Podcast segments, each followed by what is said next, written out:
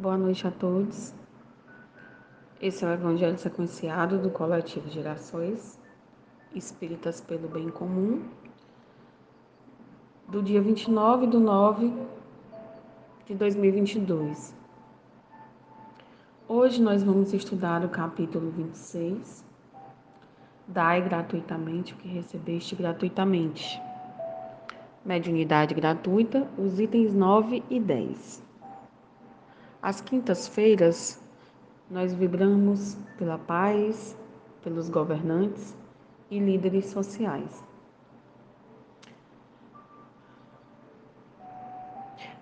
Para a abertura desse evangelho, nós pedimos a permissão de Deus e a inspiração dos bons espíritos para que possamos aproveitar esse momento da melhor maneira. Vamos iniciar a leitura do Evangelho, é, dando continuidade né, à,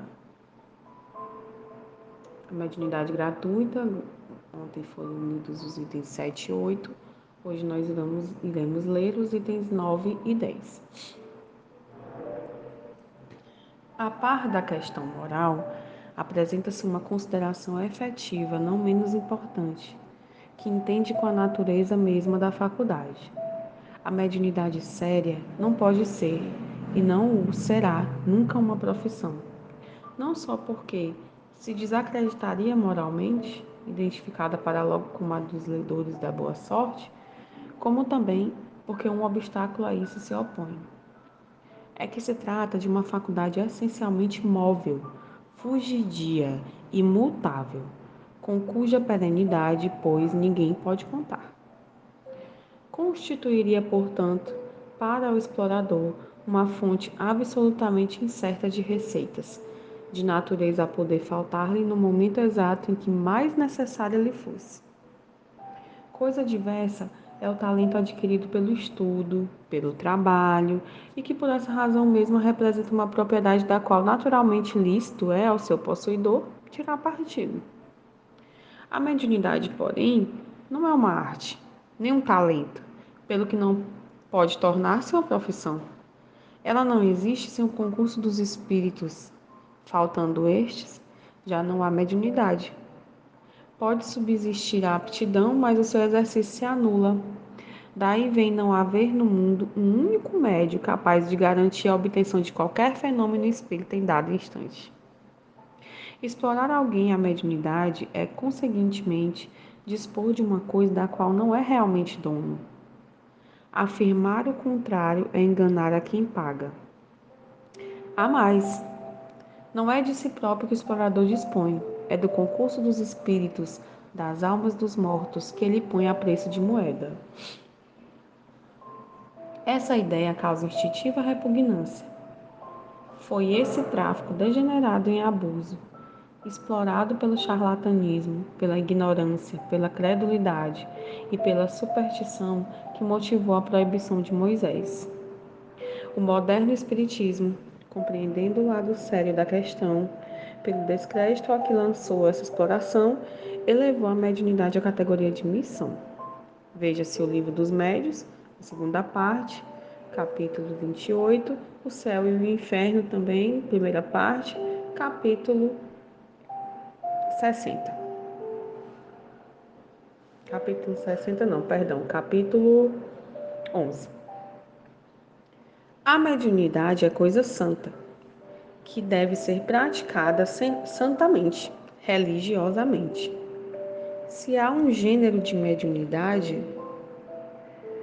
que requer essa condição de modo ainda mais absoluto, é a mediunidade curadora. O médico o médico dá o fruto de seus estudos, feitos muitas vezes à custa de sacrifícios penosos. O magnetizador dá o seu próprio fluido, por vezes até a sua saúde. Podem pôr-lhes preço. O médico curador transmite o fluido salutar dos bons espíritos. Não tem o direito de vendê-lo. Jesus e os apóstolos, ainda que pobres, nada cobravam pelas curas que operavam. Procure, pois, aquele que carece do de que viver, recursos em qualquer parte, menos na mediunidade. Não lhe consagre, se assim for preciso, senão o tempo de que materialmente possa dispor. Os espíritos levaram em conta o devotamento e os sacrifícios, ao passo que se afastam do que, dos que esperam fazer deles uma escada por onde subam.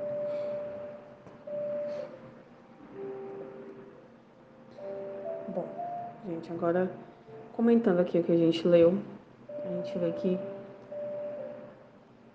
que Kardec nos traz aqui para reflexão dois pontos importantes. A mediunidade é concedida por Deus como meio de se oferecer a luz, de se oferecer a ajuda divina. Ao se cobrar por isso, as pessoas que não tiverem condição de pagar ficarão sem esse auxílio, sem essa luz. Será que Deus oferece o seu amor, o seu apoio e a sua luz somente àqueles mais abastados, que têm condição de pagar por isso? Bom, esse é o primeiro ponto para se observar. Outro ponto a ser observado é o que traz o próprio título desse capítulo, que diz: Dai de graça o que recebestes de graça. O médio, ele não comprou a faculdade da mediunidade, para que ele se sinta no direito de cobrar por ela. Além do que, quem cobra por isso não entendeu o objetivo divino da mediunidade, tomando-a como algo que lhe pertence e utilizando dela sob o viés de valores materiais. Esse tipo de atitude está bem distante da atitude de Jesus, que possuía a mediunidade e nunca cobrou por isso.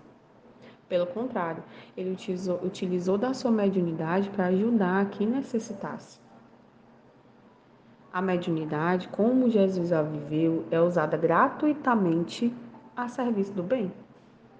Até porque os espíritos elevados se afastam de quem tem intenções morais ruins. Dessa forma, para merecer a comunicação desses espíritos, é necessário trabalhar no bem, sem exigir nada em troca. A mediunidade ela não é adquirida através, como foi dito aqui no, na leitura do texto, através de formação ou de estudos, para ela ser usada como meio profissional.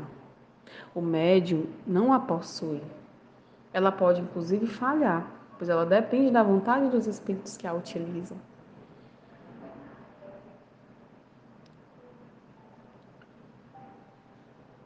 E assim, nós concluímos o estudo de hoje, agradecendo a Deus por mais esse momento e pedimos, como no início, pela paz, pelos governantes e pelos líderes sociais, dessa vez com maior ênfase nessa semana de decisões políticas, para que a vontade da maioria seja respeitada, que esse respeito prevaleça em detrimento da violência.